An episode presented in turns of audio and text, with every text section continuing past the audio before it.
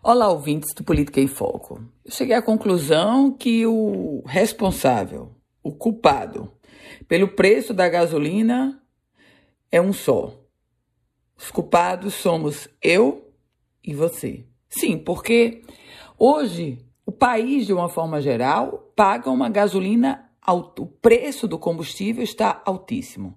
A Petrobras afirma que não tem responsabilidade, não tem culpa sobre esse preço elevado. O governo federal afirma que nada pode fazer porque não tem nenhuma responsabilidade.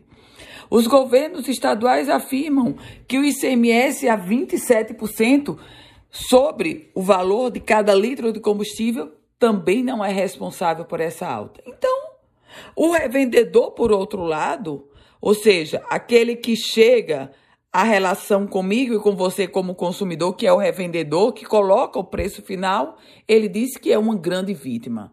Se ninguém é culpado, então somos eu e você.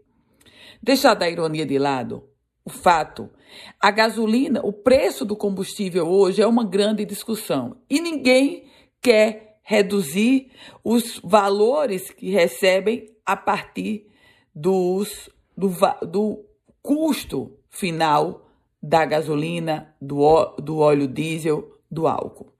Agora, se o preço da gasolina, se o preço do combustível está por demais elevado e com um grande debate no país, imagine você no estado onde a gasolina é a segunda mais cara do Brasil.